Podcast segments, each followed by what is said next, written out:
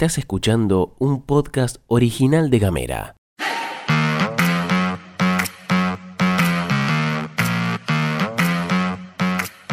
Hoy es jueves 8 de junio y tenemos varias cosas para contarte. Te damos la bienvenida a la pastilla de Gamera.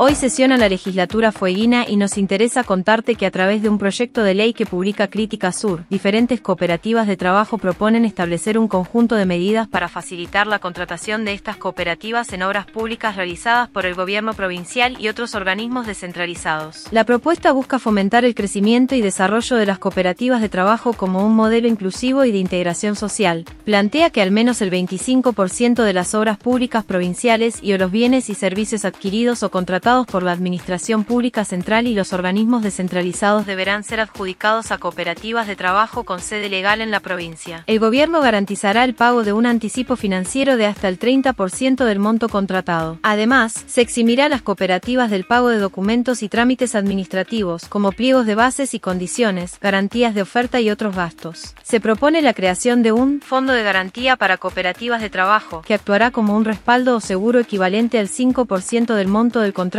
y se plantea la creación del Programa de Fomento a Cooperativas de Trabajo, el cual se financiará con recursos asignados por el presupuesto provincial o leyes especiales. En la primera sesión ordinaria del año, que se llevará a cabo hoy a las 10, los parlamentarios discutirán una agenda que consta de 150 puntos. La mayoría son resoluciones de presidencia que deben ser confirmadas por los legisladores. También se abordarán declaraciones de interés provincial y se ratificarán convenios firmados por la provincia con varios organismos nacionales. Durante la sesión legislativa, se presentará y remitirá a la Comisión de Legislación General el memorándum de entendimiento firmado con la empresa china Xiangxi Chemical Industry Group. En este memorándum, la empresa china propone realizar una inversión de 1.250 millones de dólares en la provincia para la producción de amoníaco sintético, urea y glifosato, la construcción de una terminal portuaria multipropósito y una central eléctrica. Acá debe resolverse la famosa demanda ante el Superior Tribunal que iniciaron los chinos por la rescisión del contrato que se realizó en la gestión Bertone del acuerdo realizado por la gestión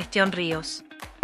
Nos vamos a Río Grande porque de allí surge una propuesta muy interesante. La Subsecretaría de Innovación Pública y la Fundación IPF ofrecen cursos gratuitos de programación, diseño web y análisis de datos en el Club Ingenias 2023. Estos cursos están dirigidos a mujeres y buscan promover la inclusión laboral en el campo tecnológico. Las participantes aprenderán sobre diversos temas como Data Analytics, desarrollo web frontend, Data Science, desarrollo web backend y ciberseguridad. Al completar los cursos, las participantes recibirán una certificación que les permitirá trabajar en empresas o emprender sus propios proyectos en el campo tecnológico. Las inscripciones están abiertas para mujeres mayores de 18 años y se realizan de forma gratuita a través de un enlace que podés buscar en la web. La duración de los cursos varía de 3 a 4 meses, dependiendo del tema, y las clases se imparten en línea a través de un campus virtual y vamos a hablar de deportes con la información que nos trae la compañera Sime Gutiérrez. Buenas, buenas. ¿Qué tal? Muy, pero muy buenos días. El fueguino Valentín Garay completó la gira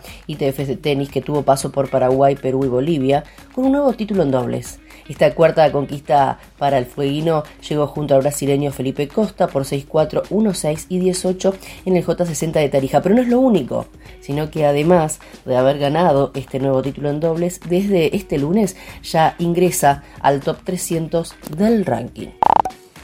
Los gobernadores del peronismo y sus aliados han solicitado una lista de unidad con una representación equitativa de todas las regiones en el frente de todos para las elecciones presidenciales de este año. Además, han creado una comisión de acción política con el objetivo de elaborar un plan de gobierno para el próximo periodo. Estas decisiones fueron anunciadas por Jorge Capitanich, gobernador de Chaco, al finalizar la reunión que tuvo lugar en la sede del Consejo Federal de Inversiones, en el centro de Buenos Aires. En el documento publicado después de la reunión, los gobernadores destacaron su intención de hacer escuchar su voz en la construcción de un país más justo, federal y democrático. Han solicitado una lista de unidad con integración federal para las elecciones, buscando una estrategia electoral que supere la coyuntura y tenga un enfoque federal, convocando a otras fuerzas políticas. Argumentaron que no pueden permitirse distraer esfuerzos en discusiones infructuosas que solo conducen a divisiones. A menos de 20 días del cierre de las listas para las PASO, los gobernadores buscan influir en la estrategia electoral y esperan que alguno de sus representantes forme parte de la fórmula presidencial del frente.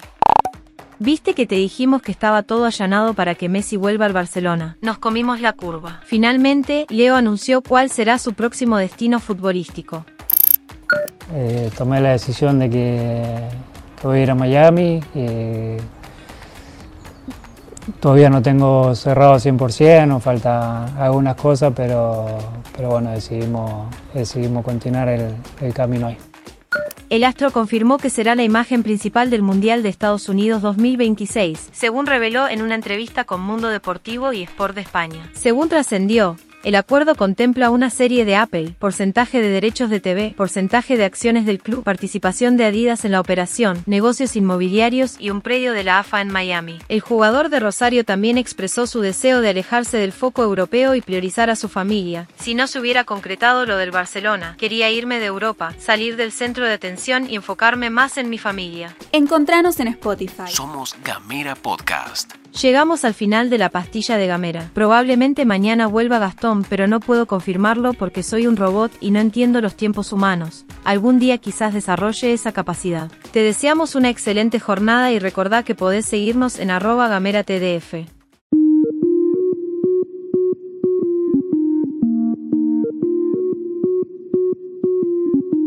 Estás escuchando un podcast original de Gamera.